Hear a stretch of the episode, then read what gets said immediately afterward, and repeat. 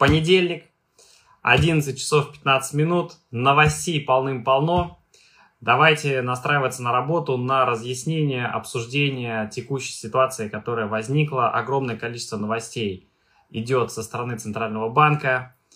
Я, в принципе, уже смирился с тем, чтобы называть утро добрым. Не знаю, как вы, но четвертый день совершенно невозможно абсолютно находиться в негативе. Чем дальше мы находимся в этом негативе, тем самые глупейшие поступки мы с вами делаем.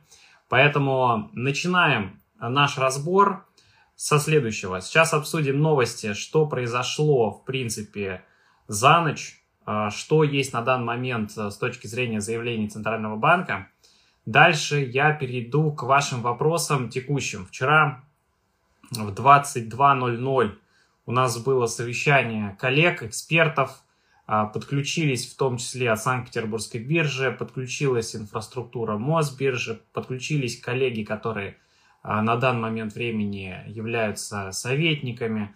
В общем, разбирали самые актуальные вопросы, вернулись, точнее, легли спать очень-очень поздно, но сегодня снова в эфире. Значит, давайте к новостям. Сначала к новостям, затем к вопросам. Первое, что касается заявлений э, Центрального банка. Значит, вы наверняка знаете, что понизили кредитный рейтинг Российской Федерации, ну, вплоть до мусорного. Э, кредитный рейтинг очень низкий вследствие, сами знаете, каких событий. 27 февраля, то есть вчера, банк объявляет о том, что все хорошо, мы осуществляем аукцион репо, банковская система стабильна. Если вдруг отключают SWIFT, э, работаем по системе передачи финансовых сообщений, это внутри России эта система работает.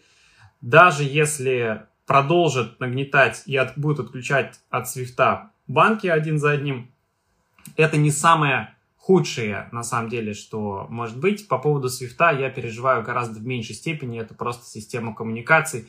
На крайняк будем носить в при помощи платежных документов, как это было по старинке, или факсом отправлять. В общем, эта ситуация не самая сложная. Больше всего, как я вам вчера писал в сторис, меня напрягла ситуация с резервами и потенциальной заморозкой активов Центрального банка, как уже было в том числе в некоторых странах, например, Иран, Сирия, Венесуэла и по какому пути развития пошли эти страны, вы прекрасно отдаете себе отчет.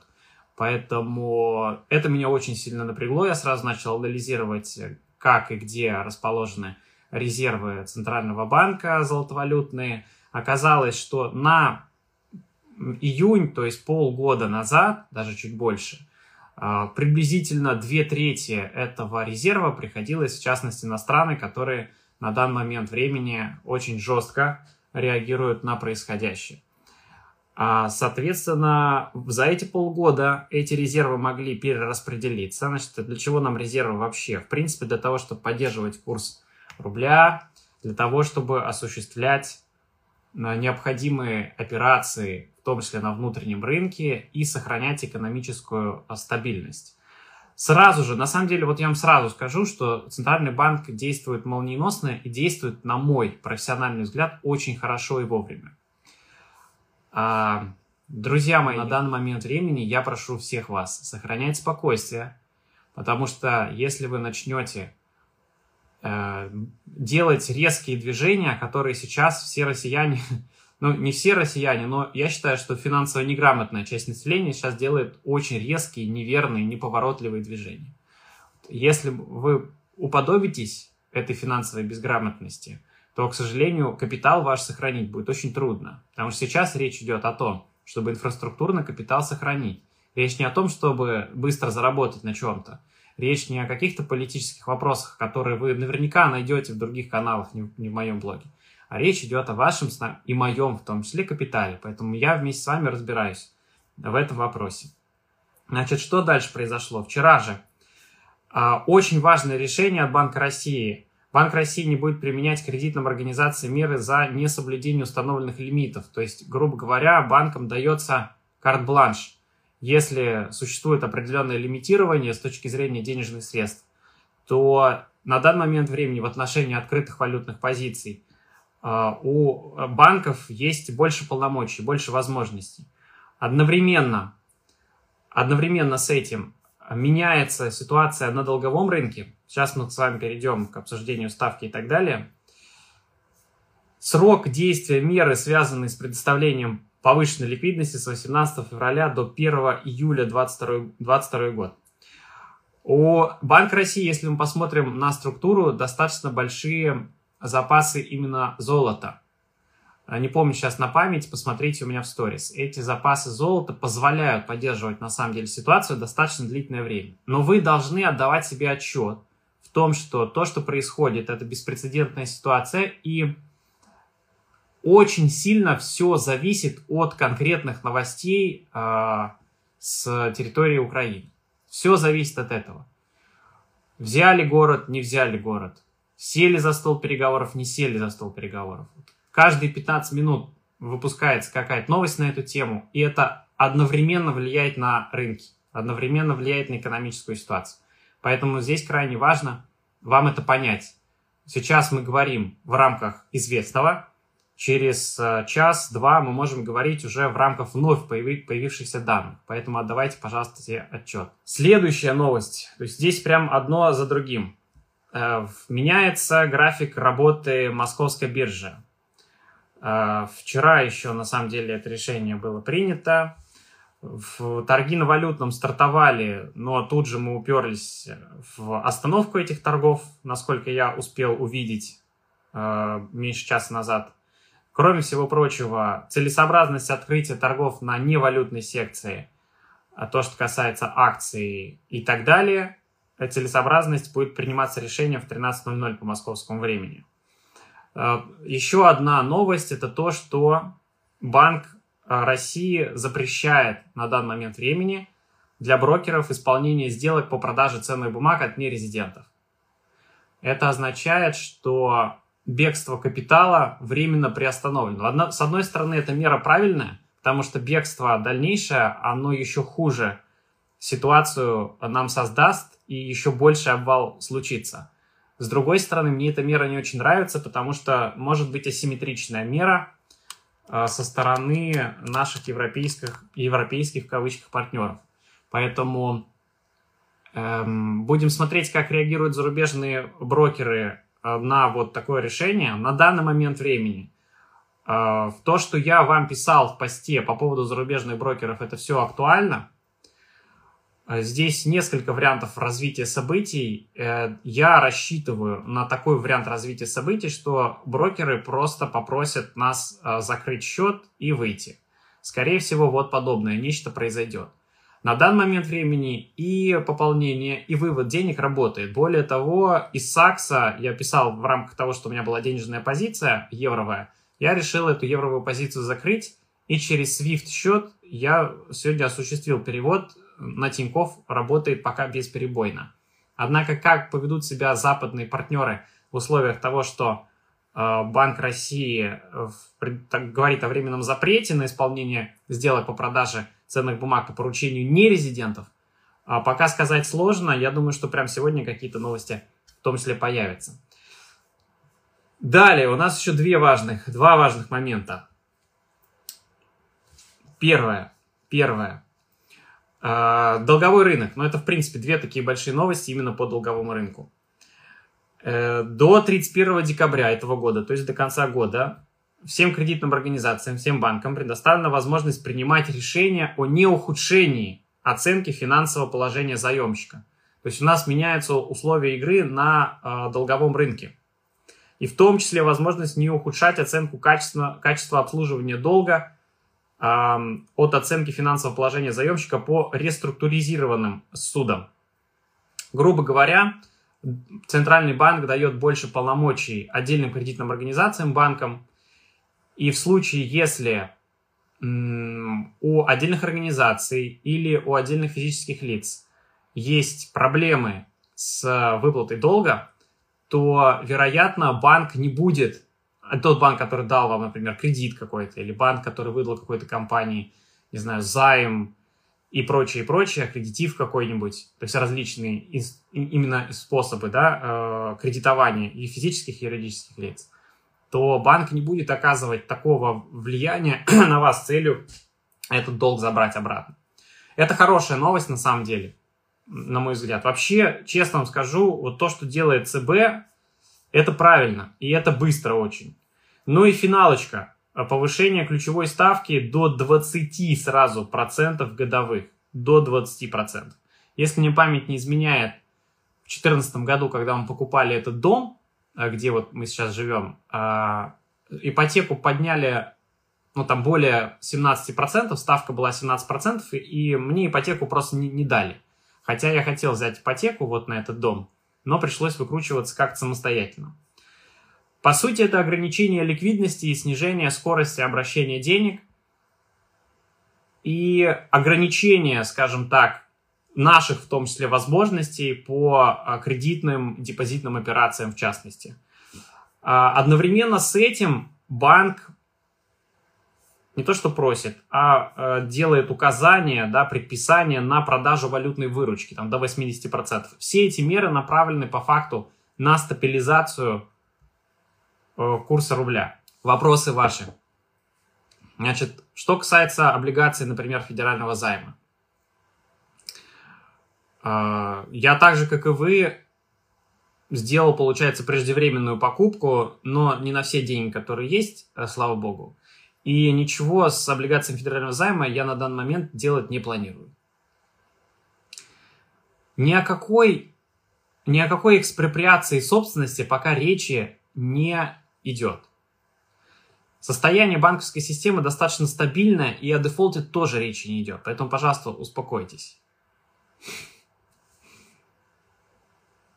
Сейчас любые валютные операции будут некорректными поскольку спрос и предложение на валюту, они не находятся в равновесных позициях. Сейчас происходит полный э, ажиотаж и неадекват. Поэтому я рекомендую вам просто воздержаться от операций. Более того, все действия, которые предпринимает Центральный банк, в том числе, чтобы уберечь систему вот от э, огромных изъятий. А изъятие сегодня, судя по всему, будет огромное.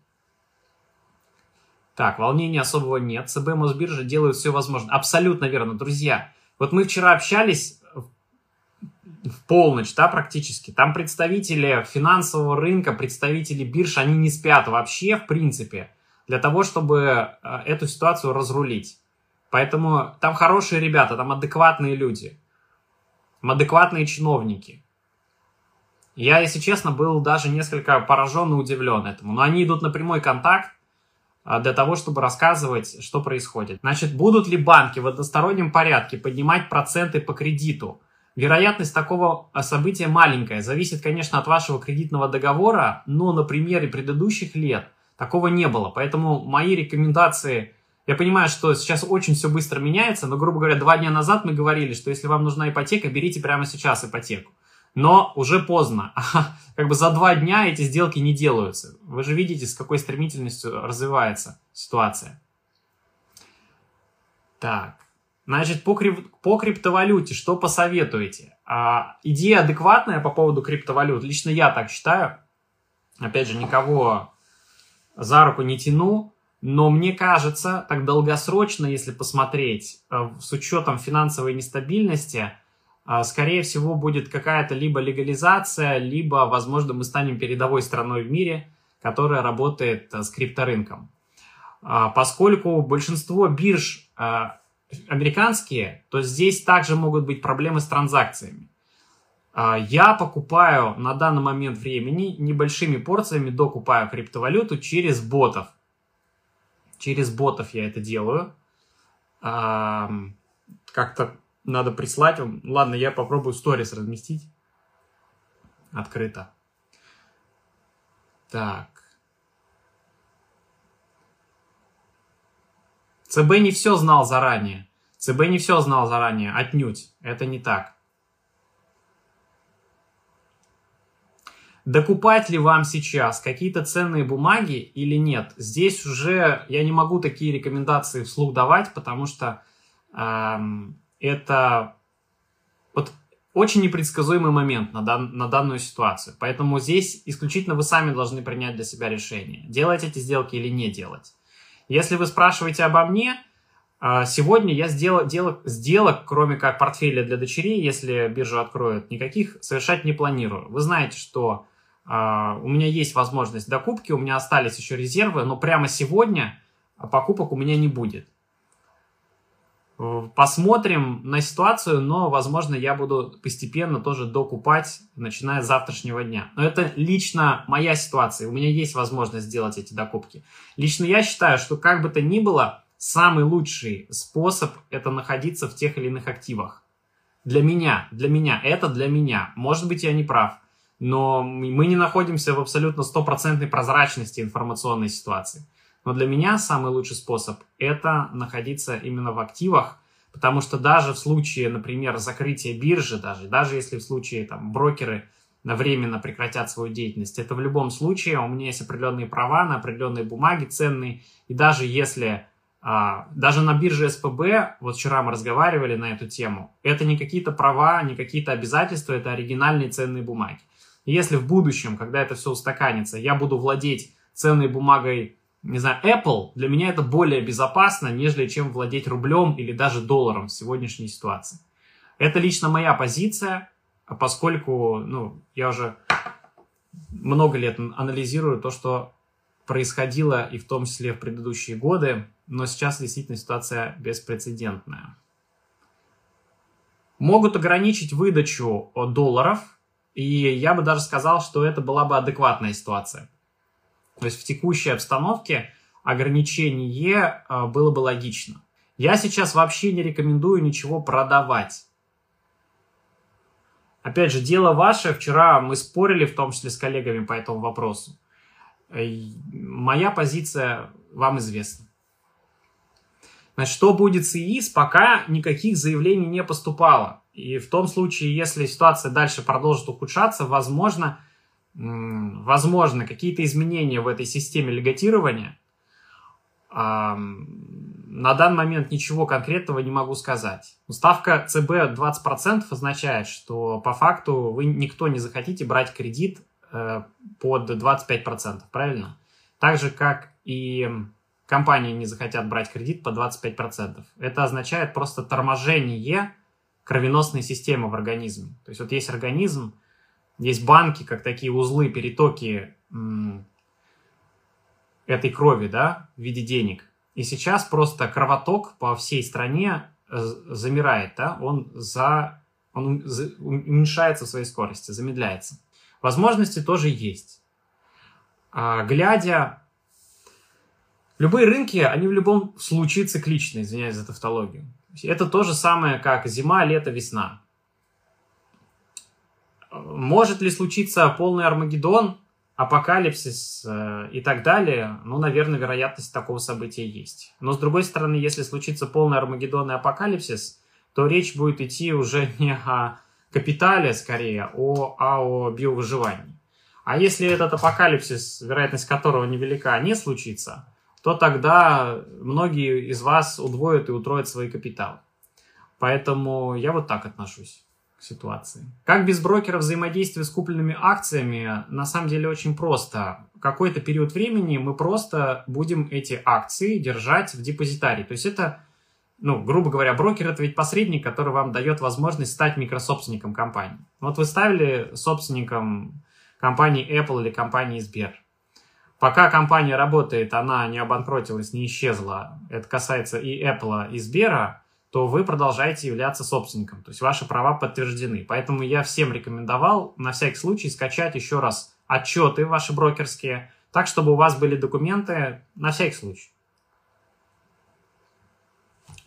О социальных выплатах пока речи не идет, уверен, что нет, потому что вы же понимаете, это же еще политическая сила. Если, если а, подобная ситуация экономическая будет разворачиваться, это очень плохо для власти. Поэтому уверен, что будут приниматься все меры по сдерживанию. Так. Делать ли ремонт или оставить наличные? Э, лично я делаю ремонт. Делаю ремонт, и мы даже вчера там докупили побыстрее э, ряд э, вещей в квартиру, которые, опять же, подвязаны на курс, поскольку, вероятно, будет переоценка. Будет переоценка. В том числе дополнительная опция, если у вас, э, не знаю, есть 150-200 тысяч рублей лишних, э, можете посмотреть в сторону э, пересадки. Никогда не думал, что, что я об этом буду говорить, но тем не менее, вот моя супруга, я рассказывал вам в эфире, она сейчас купила там какие-то браслеты, которые, не знаю, или Cartier, или что-то вот в этом духе, для того, чтобы именно зафиксировать через вот такой источник носитель капитала. Я говорю, я так не делаю, но тем не менее иногда моей супруге стоит доверять. И не иногда, а часто. Я бы вклад по 25% с удовольствием отнесла. Значит, могут потом понизить ставку, и как скоро? Да, э, ЦБ в своей риторике говорит там о том, что, э, друзья мои, ждите и и могут быть изменения. И изменения могут быть в обратную сторону очень быстро, так же, как и вверх, так и вниз можем откатиться. Так что имейте это в виду. Вчера в том числе общались с э, директором Финекса в, полу, в полуночи. На данный момент инфраструктура выглядит надежно. Единственный риск э, взаимодействия национального расчетного депозитария и депозитарного, и депозитария европейского, Евроклир. Но пока вся инфраструктура выглядит надежно, кроме отсутствия маркетмейкера по естественным причинам. Так как э, короткие операции отменили, маркетмейкер просто не может выполнять свою деятельность. Как долго может быть такая ставка? Может быть и полгода, а может быть и три дня. Пойду на кредитки, куплю технику. Не надо так делать. Не надо на кредитку покупать технику сейчас. Останетесь должны еще больше в итоге.